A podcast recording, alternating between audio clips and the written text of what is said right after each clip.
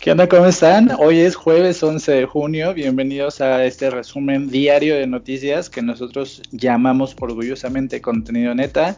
Mi nombre es Mario Eliseo Juárez y pues eh, para poder comenzar con cuáles son las notas más chidas del día de hoy, voy a presentarles a mi compañero, mi amigo fiel. Él es el único rubio que se sabe todas las palabras del diccionario y se llama Amango Arroyo. ¿Cómo estás, Amango? Hola Mario, espero que estés muy bien. Yo soy tu amigo fiel, tanto tuyo como de todos, tanto de mexicanos como de irlandeses. Yo siempre voy a ser su amigo fiel por siempre. Así soy, así somos los güeritos. Nunca traicionamos a los que siempre están con uno, ¿no? ¿Tú cómo estás, Mario?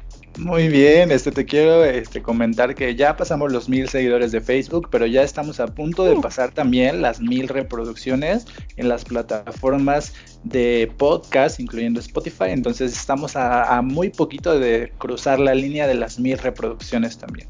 Ah, perfecto. Eso sí, también eh, es para festejarlo. La verdad a mí me, me gusta más este esto que tú me mencionas las reproducciones, porque cuánta gente nos escucha, ¿no?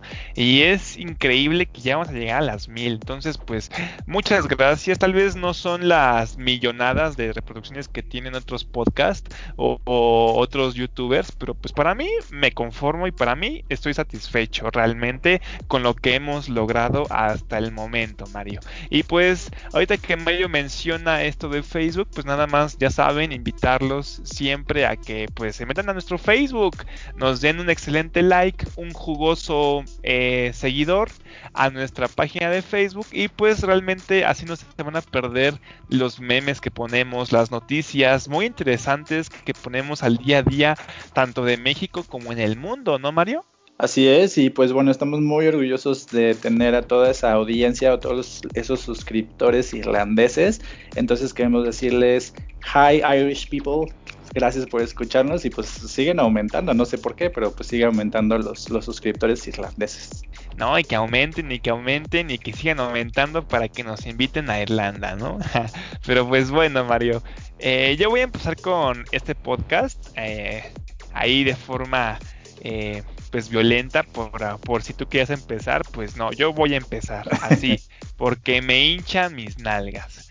Pues mira, Mario, eh, yo voy a comenzar con una nota que a lo mejor es como un poquito alegre. Es un poquito como la nota esa de Nueva Zelanda, de que poco a poco vamos progresando en el mundo después de toda esta pandemia tan horrenda que nos llegó aquí a nuestro planetita, pero pues también sale en un país pues que también es un poquito olvidado. Y es que eh, de acuerdo con este esta nota que te traigo del diario Julio Astillero, menciona que en Rumania se realiza el primer concierto con público respetando la sana distancia. El primer, imagínate Mario, después de toda esta pandemia, el primer concierto que se hace otra vez en el mundo. Y pues te voy a comunicar un poco acerca de que pues que Rumania es un país allá de Europa, ¿no? Es de estos países que están eh, pues pegaditos ahí que a veces uno puede no puede diferenciarlos bien que están con Hungría con Serbia nuestros países ni siquiera sé qué hablan en Rumania. Tú sabes qué idioma o qué lenguaje hablan allá Mario eh, pues hablan rumano y te voy a decir un dato que, que yo tuve que investigar cuando en alguna ocasión escuché decir que era latina, entonces me saqué de pedo y dije, what? Entonces busqué y pues tuve que investigar que, cuáles eran los países latinos, que son todos los que hablan una lengua que proviene del latín o de las lenguas romances, y precisamente Rumania es un país latino. Oh, pues bueno, ya conocemos un poquito más acerca de este país, de Rumania. Yo te voy a platicar un poco de acerca de cómo fue este evento, el primer concierto otra vez al público que se realiza en esta pandemia. Y te voy a platicar, los asistentes disfrutaron el primer show en vivo. Eh, en Rumania se realizó el primer concierto público a pesar de la pandemia que sigue presente en el mundo. Rumania, en Rumania, decenas de personas se dieron cita en el evento organizado para celebrar el Form Days, Music and Arts Festivals, eh, fue gracias al fotógrafo Niku Chersiu que las imágenes de este momento quedaron plasmadas para la historia, pues es la primera ocasión que esto se lleva a cabo, Mario, durante la pandemia por COVID-19. Si ustedes pueden ver las imágenes, las voy a poner en contenido neta. Van a ver muchas sillas en una plaza bastante gigante, separadas cada una para que respeten la sana distancia. Aquí pueden ver que la fila para poder entrar a este concierto, pues también tenían que respetarse las personas, tenían que ingresar con cubrebocas, tenían que ingresar pues con todas estas medidas de, de salubridad, tenían que ponerse el gel antibacterial, antes de entrar pues tenían, tenían este detector láser para medir la temperatura, etcétera, ¿no? Eh, de acuerdo con lo que sigo eh, leyendo en la nota, dice, sin embargo, hasta la fecha, la OMS considera de alto riesgo la reunión de muchas personas en un solo lugar. Es por lo anterior que festivales como el Coachella o Lollapalooza siguen parados y sin fecha de regreso debido a que son eventos de gran magnitud. Ahora sí que, pues, aquí no tiene mucha comparación, porque como ahí menciona, pues estos son festivales pues muy grandes y lo que se hizo en Rumania pues es un concierto, pero pues tuve las imágenes y pues sí es un lugar chiquito, no es algo tan grande como un festival. Recordemos también que aquí en México pues se han cancelado todos los conciertos que se iban a llevar a cabo, como el Corona Capital, ¿no? Y como como otras más, otros más festivales. Entonces, pues al menos que se haya logrado hacer este concierto, pues me da un poco más de confianza. Es un, como te digo, ves las imágenes y es un lugar bastante pequeño, pero pues al menos la, gente siempre encuentra una forma para poder seguir llevando los conciertos. ¿Por qué te digo esto? Y es que recordemos que aunque hay conciertos y este en internet que son por streamings de bandas o, o músicos, recordemos que realmente estos no son como tal conciertos porque no hay público en vivo, no hay una presencia de gente y pasa a ser realmente videos musicales o videos que se están transmitiendo en directo. Pero conciertos, así conciertos como tal, pues no la hay porque no hay esta interacción con las demás personas. Yo no sé tú ¿Cómo piensas hacer, qué piensas acerca de esto? Si pasara aquí en México, ¿también irías a un concierto en medio de la pandemia? Bueno, pero es que la situación de, de cada país es como muy distinta. Rumania tiene mucho menos población y pues bueno, te recuerdo que justo cuando empezaba la, la, infección de COVID en México, en la Ciudad de México, se llevó a cabo el Vive Latino. Entonces, este, pues no sé, para mí ahí hubo un montón de contagios pero pues a nadie le importó porque al final de cuentas este o CESA o los organizadores de, del festival pues tenían ciertos ahí ciertas inversiones que pues el gobierno no pudo pasar por alto. Entonces lo hicieron y les valió. Entonces si el Vive Latino que tiene no sé cuántos miles de, personas que acuden se pudo llevar a cabo pues en Rumanía no creo que por 100 personas vaya a pasar gran cosa. Así es así es. Sí, sí de hecho son muy poquitas personas. Tú las fotos y sí son unas 100 200 personas las que están en esta placita. Todas ahí sentadas ni siquiera se pueden parar este, a, bailar ni nada, nada más están sentadas viendo. De hecho, es muy chistoso porque hay gente con su celular, ¿no? Mientras estás sentado, cosa que pues es muy raro que pase cuando estás en un concierto o en un festival. Eh, nada más para acabar, pues nada más comentarte que actualmente la OMS ha contabilizado 408.025 fallecimientos por COVID-19 hasta el momento la última cifra diaria de muertes, Mario, es de 3.539, muy próxima a la registrada en la última semana.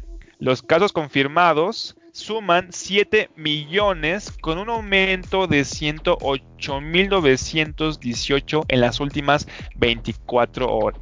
Entonces, pues esto no se ha acabado todavía. Como ves, aún es una cifra bastante amplia. Todavía hay muchos contagiados, mucha gente que sigue falleciendo y pues nada más recordar que aquí en México pues seguimos en rojo, Mario. Sí, pues es, es una lástima que pues los países estén como en diferentes en situaciones tan distintas, porque pues obviamente tú estás viendo como un país que está ya saliendo como Nueva Zelanda y pues tú sigues atorado aquí en, el semáforo rojo eterno y el presidente te dice que puedes salir y el subsecretario te dice que no y bueno, esto es como un, es como un desorden. Pero bueno, yo le traigo una nota que es muy chistosa, bueno, a mí se me hace muy chistosa, igual soy muy simplón, o sea, estoy muy estúpido, pero esta nota habla precisamente de la asignación del nuevo director de la Secretaría de Relaciones Exteriores para América del Norte. ¿Y por qué es graciosa esta nota o por qué a mí me causa mucha risa? Porque esto tiene como un antecedente y tiene precisamente a este personaje, al nuevo director de, la Secretaría de Relaciones Exteriores, eh, que justamente fue nombrado el día de hoy y pues tiene como su historia que, que a mí me parece muy chosca. Esta persona que se llama Roberto Velasco es conocido por el populacho o por la prensa que sigue a la Secretaría de Relaciones Exteriores como Lord Cacahuates.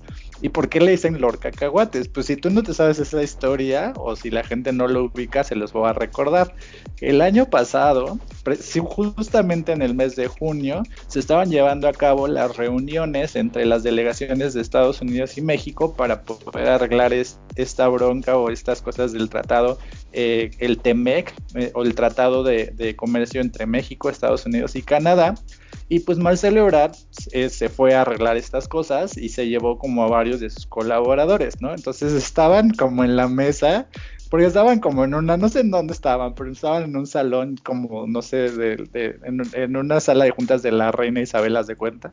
Y entonces de repente pues está Roberto Velasco, que es este personaje que, que acaban de darle este, esta posición, y pues Nancy Pelosi, que es la presidenta de la Cámara de Representantes, que era la presidenta de la Cámara de Representantes en ese momento, eh, pues le ofrece unos cacahuates, ¿no? Le ofrece así como una botanita, ¿no? Entonces, pues Roberto Velasco, no sé de dónde venga, cuáles sean sus antecedentes o cuál sea su educación, este, o cómo lo, lo, educaron en su casa, pero él agarró un puño de cacahuates, los puso en una servilleta, y pues se los comenzó a comer mientras estaban arreglando esta cosa del, Tratado de Libre Comercio, ¿no? Entonces, pues en, las fotos que le tomaron, pues había algunas miradas de como de representantes de Estados Unidos que estaban ahí, que se le quedaban viendo así como, ¿qué está pasando? Y pues él estaba agarrando sus cacahuates de la servilleta y pues de repente, pues estas fotos se colaron en las redes sociales y pues la gente le empezó a decir Lord Cacahuates, este, se mofaban de él, había así una lista de memes impresionantes de, de él y en alguna de las conferencias de prensa donde, donde Marcelo Ebrard estaba explicando cómo iba el tratado de, comercial entre los tres países, empieza a explicar los puntos y entonces voltea a ver a Roberto Velasco y le dice, tranquilo, apenas voy en el punto 4, tráiganle unos cacahuates para que se entretenga mientras. Y entonces, o sea, Roberto Velasco fue la burla de toda la prensa en ese momento, este, siguió siendo la burla de todo el mundo una semana más y pues, o sea, todo el mundo se pitorreaba de, de que el, propio Marcelo Ebrard estaba echándole carrilla o le estaba agarrando de botana, valga la, la, analogía, y pues él no dijo gran cosa, él dijo así como de, ay, qué chistoso que se están riendo de mí, etcétera. Entonces, pues eso ocurrió hace un año y pues ahora Marcelo Ebrard está saliendo a anunciar su nuevo puesto como director general para América del Norte. ¿Te sabías tú la historia de Lord Cacahuate? No, no me la sabía, sinceramente, Mario. Es, es, es agradable poder enterarme de estas cosas desde tu voz, vaya. Y pues realmente, pues yo creo que es algo que luego hay gente que no tiene como a consideración. Yo, yo soy una, una de esas personas, ¿no? Que te invitan algo y es como de, ah, bueno, pues, aprovechar, ¿no? Dice, son gratis, pues yo me llevo todo, ¿no? Así como aprovechando la comida que te ofrecen. Entonces, pues sí, eh, sinceramente yo también lo he hecho muchas veces. Eh, cuando he ido a las casas, hay, hay personas que dicen que se sacan de onda y se sacan como de, oye, pues qué onda con este chavo. Pero pues yo creo que es algo muy normal, no, no, no sé, eh, es, es chistoso, pero pues también, si los cacahuates son gratis, pues si yo estuviera en su lugar también me hubiera agarrado un puño, un puñoncito de cacahuates, ¿no? Un puñito también, pues son gratis, hay que aprovecharlas. ¿O tú no lo harías, Mario? Pues es que mira, que a, mí se me hace muy gracioso porque, o sea, tú lo ves, ¿no? O sea, yo quisiera conocer más este cerca o más profundamente a Roberto Velasco, porque si tú lo ves, parece como uno de estos este, tetazos de, de la preparatoria que le decían y le decían de cosas y no contestaba nada nunca, porque tiene así como, o sea, como que no piensa muy bien las cosas. Pero aquí, o sea, coincido con lo que tú dices, pero pues debe, o sea, debes ubicar que es la Secretaría de Relaciones Exteriores. O sea, quiere decir que en algún momento tú vas a estar conviviendo con personas de otro país, de otra cultura, y pues que no puedes comportarte como si estuvieras en tu oficina solo, ¿me entiendes? O sea, es la Secretaría de Relaciones Exteriores. Y pues el otro dato que a mí me parece muy chusco es que precisamente su jefe, que era Marcelo Ebrard, pues se, se burlara de él enfrente de la prensa y no, o sea, tú no sabes, si tú ves el video, o sea, todos los, periodistas que estaban en la sala se, se, o sea, se zurraron de la risa de él y pues él se quedó así como de, ay, qué chistoso, ¿no? O sea, no puede decir nada. Entonces aquí como que la, al final de cuentas la lección es, tú deja que tu jefe se burle de ti en público y así vas a obtener un puesto que en este caso es director general para América del Norte. Y pues hablando de, de la formación de Roberto Velasco, pues sí está bien preparado porque pues él estudió, es, es licenciado en Derecho por la Universidad Iberoamericana, la Ibero, y también es maestro en políticas públicas por parte de la Universidad de Chicago. Entonces, pues sí tiene una formación, ¿no? Pero pues, o sea, ahora le están dando esta posición, pero pues la gente lo va a recordar siempre como Lord Cacahuates. O sea, no, no importa en qué puesto esté, o si al rato lo vamos a ver como secretario de Relaciones Exteriores, la, gente lo va a conocer como Lord Cacahuates. Sí, ya saben, quieren crecer en, su trabajo, coman cacahuates enfrente de su jefe a ver qué pasa. Así van a llamar más la atención del jefe y van a decir, ah, pues el chico este que comían cacahuates en la reunión, ¿no? De forma descarada. Ese tráiganmelo y hay que ascenderlo, ¿no? Si a ti te llamaran Lord algo, ¿qué Lord te ¿Cómo te pondrían a ti? Ay, no sé, a lo mejor el limones, Mario. Lord Limones. Yo le pongo limón a toda, a toda mi comida, al caldo, a los cacahuates, a todo, Mario. Yo le pongo limón a todo. Ahora sí que soy como Buba con su camarón, con sus camarones. Yo soy al limón, Mario. Muy bien, Lord Limones. Pues, con su nota, señor.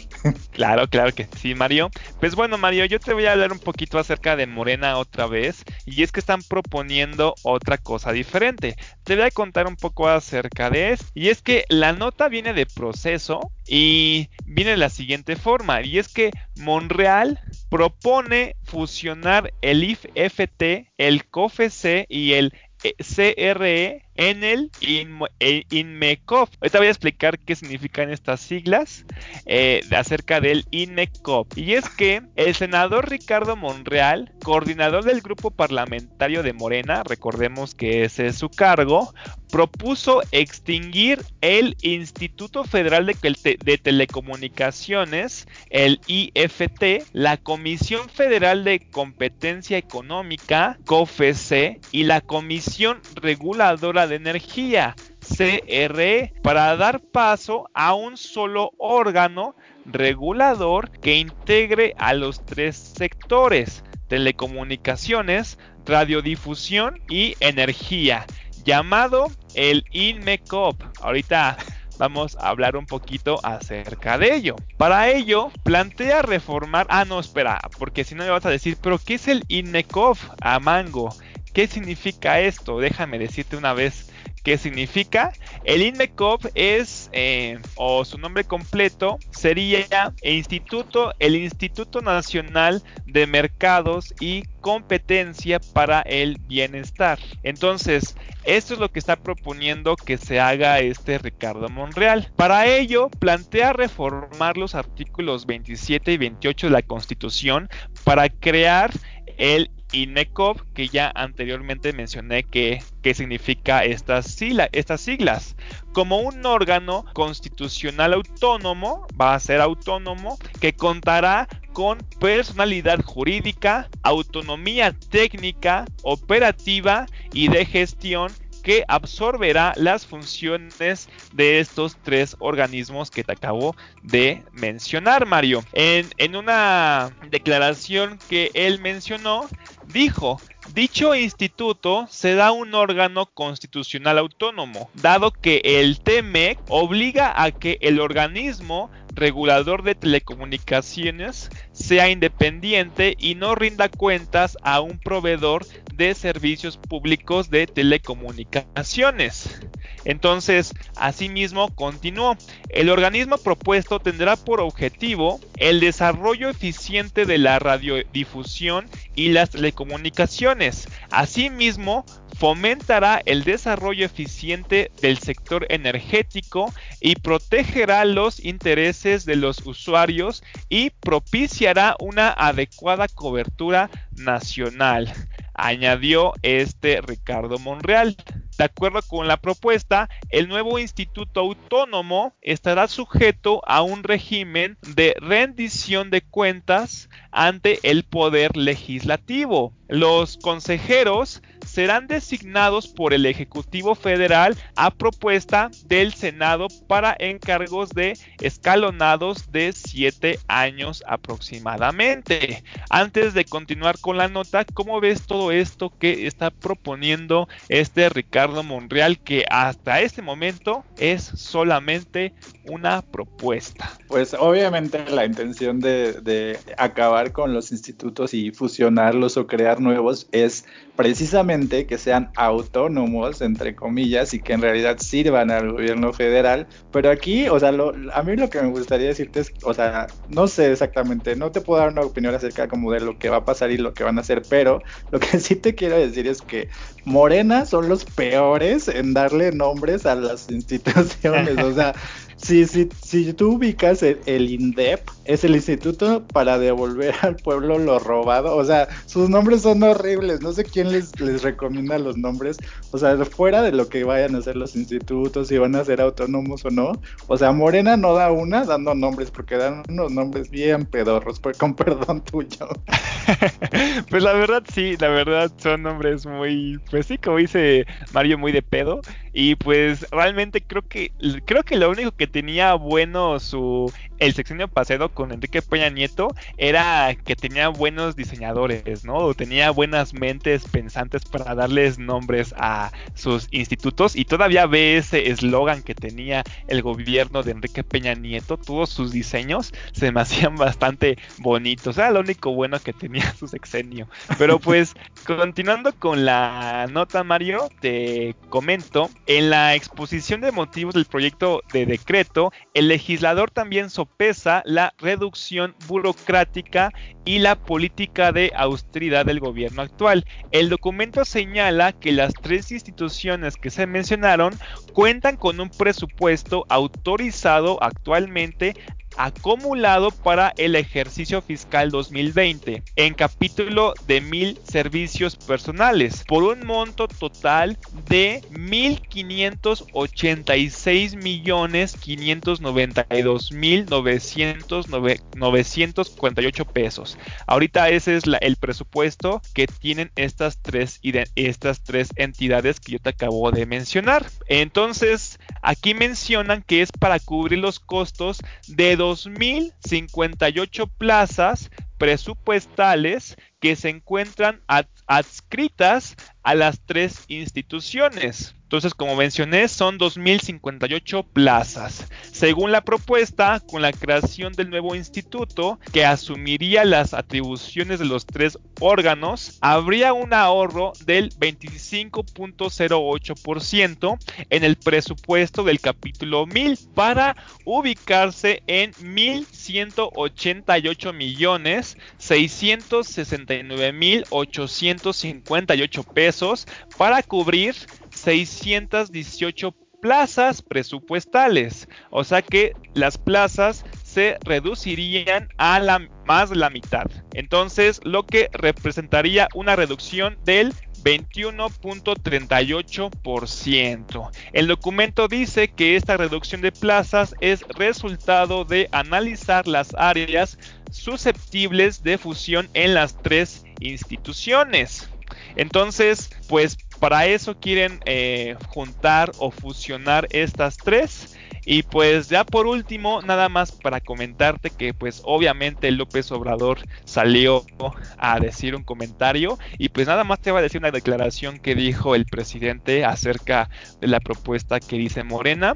Y dice, yo conocía de esta iniciativa, hay que recordar que los legisladores obviamente tienen capacidad y facultades para presentar reforma o iniciativas de ley. No solo es el Ejecutivo. Ellos presentan iniciativas y las pueden exponer. No sabía de esto, pero si ayuda a reducir los gastos, estoy de acuerdo. Porque hubo muchos excesos en la creación de organismos, muchos innecesarios y costosos. Entonces, dando a recordar que habían personas que ponían amparos y llegaban a ganar hasta más de 600 mil pesos al mes. Entonces, pues esta es una declaración de López Obrador acerca de lo que está proponiendo este Ricardo Monreal. ¿Cómo ves, Mario? Pues no tengo nada que decir, solamente le digo a Ricardo Monreal que si quiere que le haga un nombre así bien chido, pues que me venga y que me lo diga, porque esos nombres están muy feos y realmente pues no es complicado hacer este unas siglas para una institución, ¿eh? pero bueno.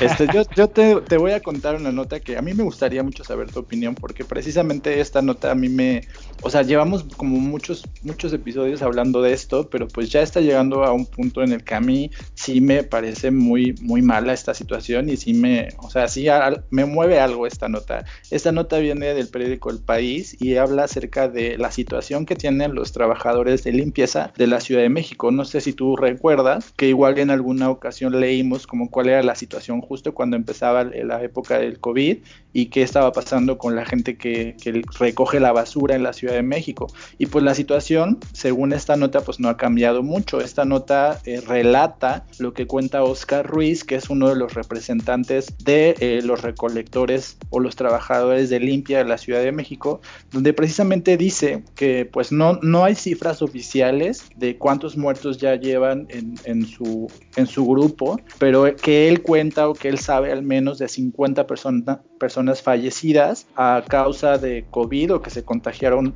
de, COVID haciendo su trabajo, ¿no? Entonces, Claudia Sheinbaum el 28 de mayo se comprometió a revisar las peticiones que le había hecho previamente el grupo de, de trabajadores de limpieza de la Ciudad de México y pues aparentemente o con lo que cuenta esta persona Oscar Ruiz, pues ellos recibieron un cubrebocas de parte del gobierno de la Ciudad de México y eso fue todo lo que les dieron como, como aditamentos o como materiales para protegerse del COVID. ¿Te acuerdas que comentaban ellos que pues de lo que encontraban en la basura lo iban reutilizando, que si encontraban cubrebocas lo lavaban y los usaban, que si encontraban cloro lo vaciaban todo en una botella para poder este, limpiarse, etcétera? Pues ya la situación está a tal punto que pues ya llevan 40, 50 personas este, muertas. El, el, grupo total o la cantidad de recolectores que hay en, trabajando para la Ciudad de México, según esta nota, son 20 mil personas que no tienen un contrato todos porque trabajan bajo una figura que no es directamente trabajadores de la Ciudad de México,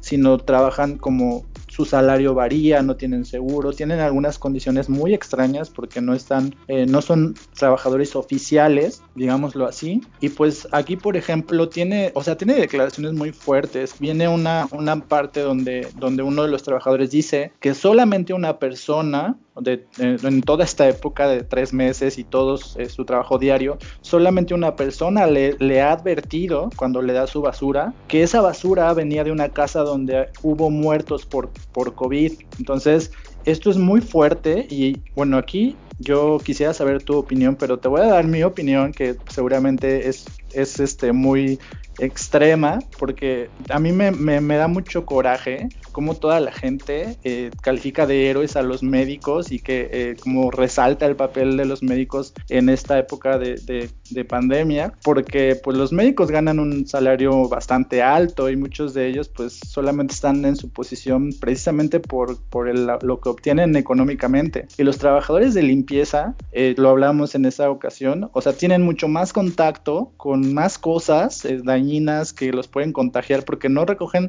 no tienen contacto con una casa, casa, recogen la basura de, cuadras, entonces son muchas personas las que con las que tienen contacto indirecto y pues los trabajadores de limpieza, ¿qué te gusta que ganen a diferencia de un médico? O sea, deben ganar una cincuentava parte de lo que ganan ellos. Entonces a mí me parece que realmente es muy preocupante y es muy indignante que los trabajadores de limpieza tengan este trato por parte del gobierno de la Ciudad de México y que no tengan las condiciones para desarrollar su trabajo, a diferencia de los médicos, solamente por la diferencia educativa o la diferencia económica, se me hace muy indignante, la verdad. Este, pues sí, de hecho sí tienes mucha razón, Mario, y es que es el problema que tenemos aquí en México. Yo te había dicho, cuando hablábamos acerca de los white mexicans, que te había dicho que luego a la gente pobre los ve este, como si fuera parte del paisaje.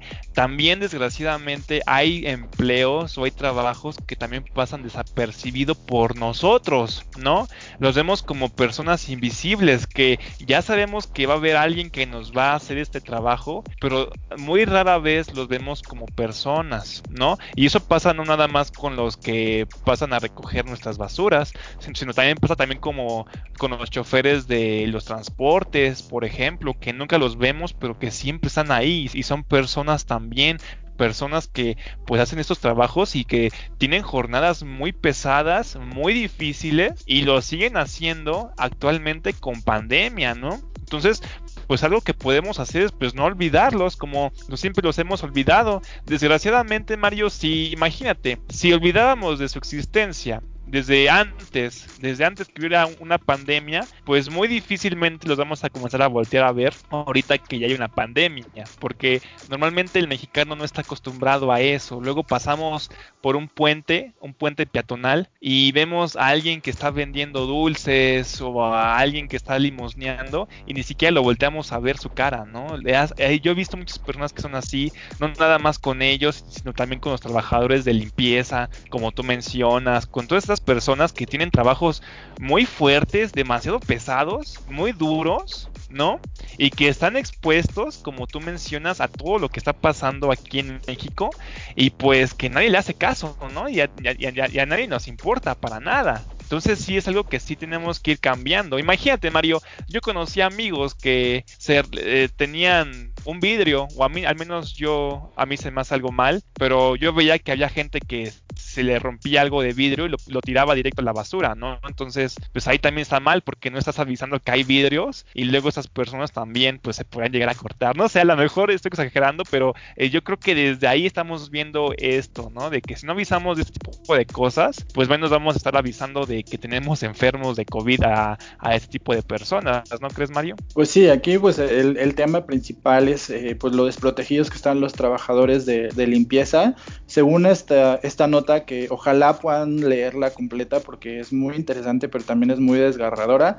Tania Espinosa, que es parte de una agrupación que se llama Wiego, que precisamente están como al pendiente o le dan seguimiento del impacto del COVID en los trabajadores de limpieza, dice que pues ya han hecho varias peticiones desde el 2016 a la Comisión de Derechos Humanos para que le haga un censo al gobierno de la Ciudad de México para ver cuántos trabajadores tienen, porque ni siquiera saben cuántos tienen exactamente y ni siquiera saben cuántos han fallecido por COVID. Aquí relata, por ejemplo, el caso de un señor que solamente era chofer o conductor del camión, o sea, no tenía contacto con los desechos y que falleció de COVID. Entonces, o sea, imagínate, o, sea, los camiones de basura deben ser así una fuente de contagio enorme y entonces que la gente no voltee a verlos, no les ofrezca un cubrebocas, una, o sea, tú ves a los médicos y los ves forrados de, de materiales para evitar el contagio que pueden tirar a la basura y agarrar otro al otro día. Bueno, su situación es totalmente opuesta a la de los trabajadores de limpieza, que pues ni siquiera tienen un informe oficial. Entonces, sí es como para poner atención y pues ustedes pueden hacer algo al respecto o unirse a, esta fundación para que el gobierno de la Ciudad de México haga caso o, o, darle una cantidad más alta de dinero cuando pasen a recolectar su basura, pues tengan en mente todo esto que está pasando y cómo ellos tienen un salario que pues es como de 300 pesos a la semana, cuando un médico pues gana, ¿qué te gusta? 25 mil pesos a la quincena, o sea, es una gran diferencia, de verdad es, es una gran diferencia. Y los eh, trabajadores de limpieza de la Ciudad de México no la están pasando bien. Sí, así es, así es, y pues sí, háganle caso a Mario, es un buen consejo realmente para poder apoyar a este, tipo de personas, estas personas, vaya que siguen trabajando y siguen arriesgándose a diario y pues a que lo hagan realmente, ¿no? Porque es muy fácil decir, ah, sí, tienen razón, ¿no? Es, hay gente que sigue criticando, hay gente que ni siquiera lo está ayudando, pero pues hay que, hay que entrar eh, dentro de la crítica, ¿no? Hay que ver que realmente podríamos estar dentro de estas personas que no estamos apoyando a esas personas. Yo en este momento soy de esas personas que no los estaba apoyando y ya teníamos que irlos apoyando porque yo jamás les he ido a dar un cubrebocas a estos señores o estas señoras que vienen a mi casa. Entonces ya tengo que comenzar a, a, partir de hoy a cambiar ese tipo de reglas que yo tenía en mi, en mi día a día. Entonces ayudarlos. Eh, uno siempre se aleja de las críticas y nunca apoyamos. Entonces yo me, yo me meto y digo que pues ya lo voy a comenzar a hacer, Mario. Muy bien, Amango. Así es. Pues bueno, Mario, pues ya nada más para acabar con mis notas. Eh, te voy a traer esta noticia bastante jugosa que tiene que ver con uno de mis, uno de mis archienemigos. Tú sabes de esos, de, esta lista que tengo de enemigos de muerte. Déjame ver. A ver, de tus archienemigos estás Ricardo Salinas Pliego. Ajá, pero es un esbirro de este güey. ¿Es alguna de sus empresas entonces? Es un esbirro, es, es, un bigotón. Es un, es un, es un muchacho con bigote. Javier a la torre. Javier a la torre, así es. Vamos a hablar un poquito acerca de Javier a la torre. Y es que la noticia eh, se titula de la siguiente forma.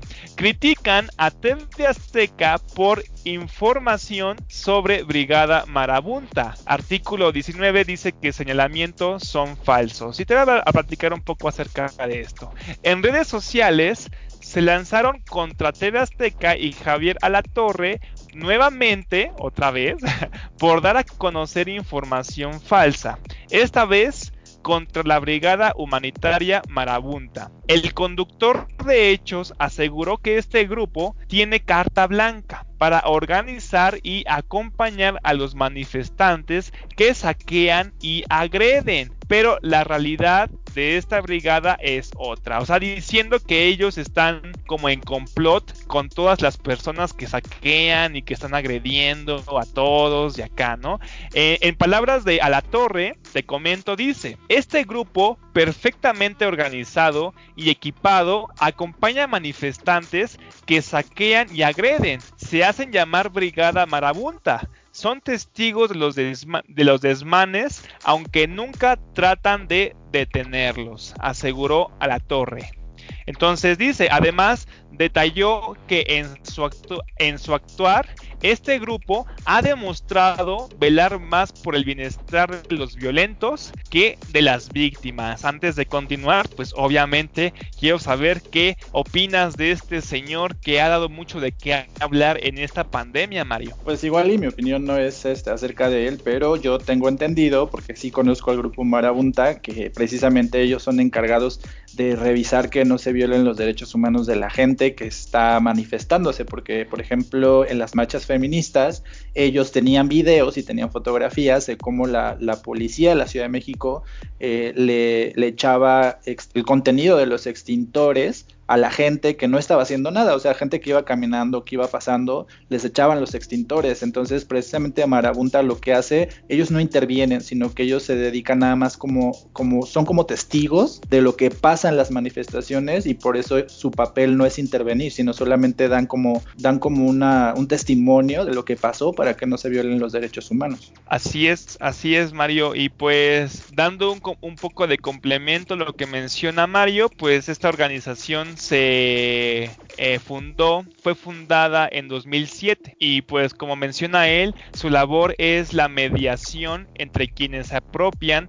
del espacio cívico con el fin de organizar o, organizar eh, una protesta y poder salvaguardar la integridad de quienes están ejerciendo este esta protesta que pues como menciona Mario es un derecho que tenemos todos por la libertad de expresión. La brigada es parte de la Asociación Civil Espacio Libre Independiente Marabunta, que se dedica a proteger y garantizar los derechos. De hecho, sí eh, fue muy sonado esto que menciona Mario, los policías aventándole extintor, o sea, como que, las, como que les estaba aventando extintores a las personas. Eh, y pues yo los vi, yo los vi cuando fue la marcha feminista eh, allá en de Bellas Artes. Yo estuve ahí y ahí estaban y pues realmente pues sí nos indicaban cuando veían que se estaba poniendo algo pesado o algo fuerte, pues nos indicaban así como de muévanse o ahorita pues manténganse un poquito alejados, un poquito atrás, o sea, pues sí estaban apoyando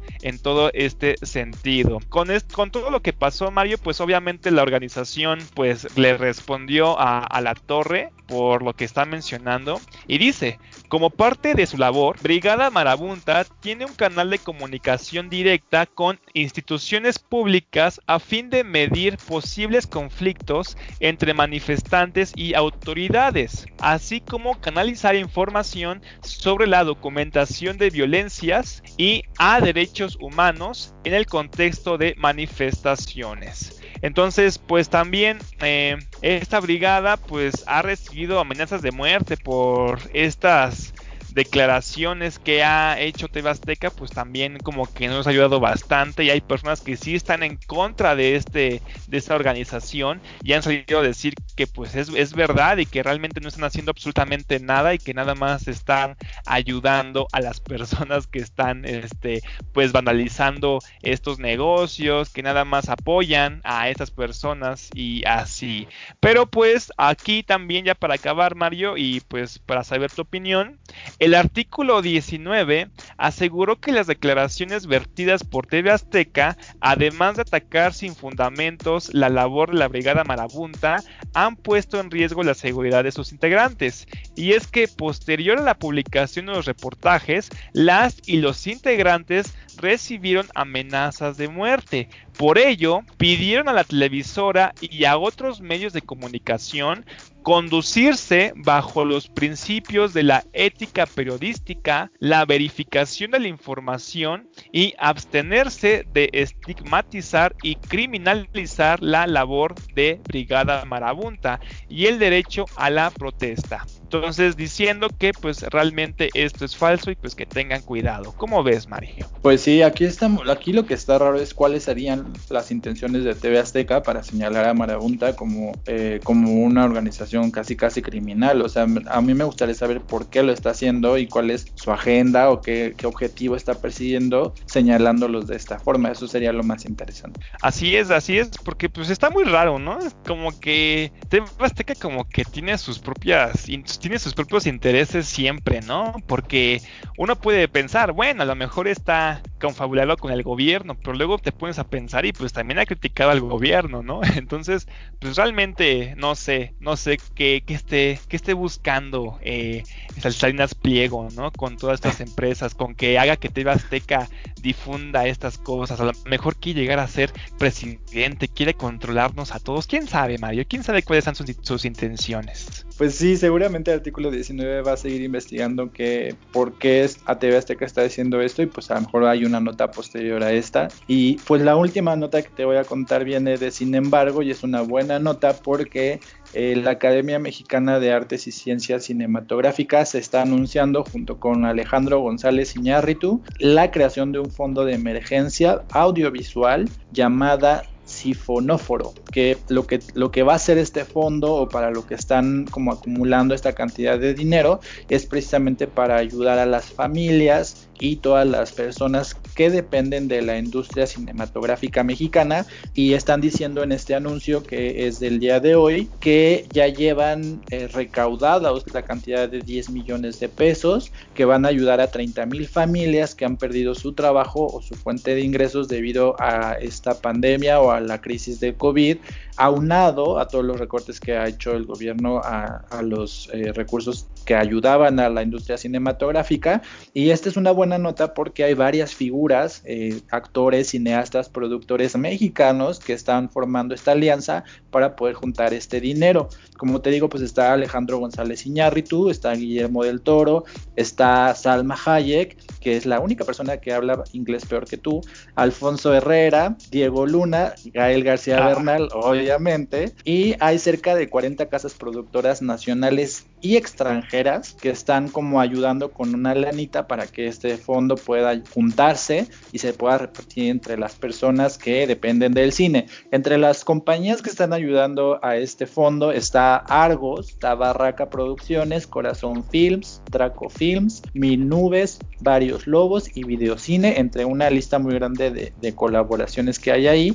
Y pues todos ellos eh, se juntaron precisamente para pedirle a las personas, a otros productores y actores que pues si tienen alguna lanita que les sobre para poder juntar un poquito más de dinero, pues vayan a la página de, de este proyecto y puedan donar algo. Y pues si son actores o productores que tienen pues reconocimiento internacional también que participen para poder ayudar a estas personas que pues son muchas y que al final de cuentas dependen del cine. Y pues que el cine mexicano pues ahorita está en su apogeo y ha ganado muchos premios y está como en su mejor momento y pues yo creo que es una muy buena noticia que habla de la solidaridad entre los miembros de una industria que en este caso es la industria del cine. Pues la verdad Mario, eh, como suena, ¿cómo dices que se llama que, que, que se llama esta ayuda Mario? Sifonóforo. Sifonóforo, la verdad tiene un mejor nombre que el que proponía Ricardo Monreal. Vea, hasta los actores proponen mejores nombres, tienes razón Mario, en ese sentido. Y pues realmente qué bueno, qué bueno que sí estén apoyando a estos actores y a estos directores que son nuevos, ¿no? Que apoyen a la gente nueva, visionaria, con nuevas ideas, nuevas historias, nuevos actores, porque no sé si, te has fijado, pero siempre en el cine como que vemos siempre a los mismos actores, ¿no? O familiares de esos actores. Yo quiero ver que pues más actores o más directores eh, comiencen a, surgir de estas ayudas, de estos fondos. Entonces, pues me alegra mucho que pues si el gobierno está recortando esto, pues que salgan estas personas a apoyar, ¿no? Estas personas que sí tienen eh, eh, la, esta esta, esta base económica para poder aportar y poder ayudar a todas estas personas, Mario. Pues sí, ahora sí que si el gobierno no puede hacer su chamba, pues los ciudadanos tienen que organizarse para poder hacer algo por las personas a las que está dejando desprotegidas el gobierno federal en este caso. Y la nota al final o al pie trae algo acerca de un fondo de Netflix donde dice que Netflix eh, lanzó un fondo de ayuda de 100 millones de dólares que después en abril, porque primero lo lanzó, lo lanzó en marzo con, con 100 millones de dólares y después en abril aumentó o amplió este fondo a 150 millones y que precisamente este fondo está destinado a que eh, los empleados de Netflix y también personas que dependen indirectamente de, de las producciones audiovisuales de Netflix pues se beneficien con este dinero porque pues todo está detenido y al final de cuentas las series o las películas que se estaban produciendo pues no se pudieron llevar a cabo. Entonces al final de la nota de sin embargo también mencionan este fondo de Netflix que pues no sé por qué viene la nota, pero pues que también te lo menciono para que no digan que no lo dije todo. nada más para, para patrocinar a, Netflix, ¿no? Así nada más como para mencionarlo al final, ¿no?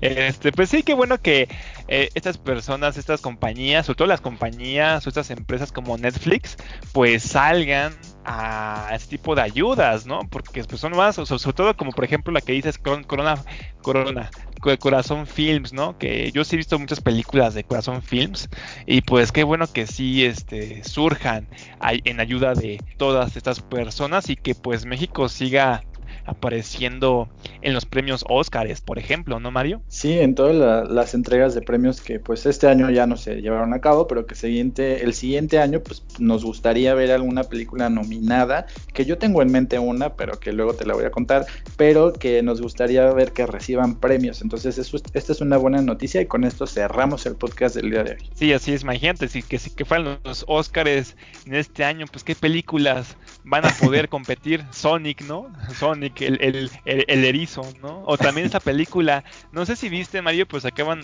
acaban de sacar una película en Netflix de un cholo. Esa la voy a ir viendo, no la he visto, pero sí que está buena. o sea, esa es de la que te quería hablar, pero te voy a hablar en el episodio de mañana, ¿sale? ah, bueno, perfecto. Ahí me la cuentas entonces, Mario. Pues espero que estés bien.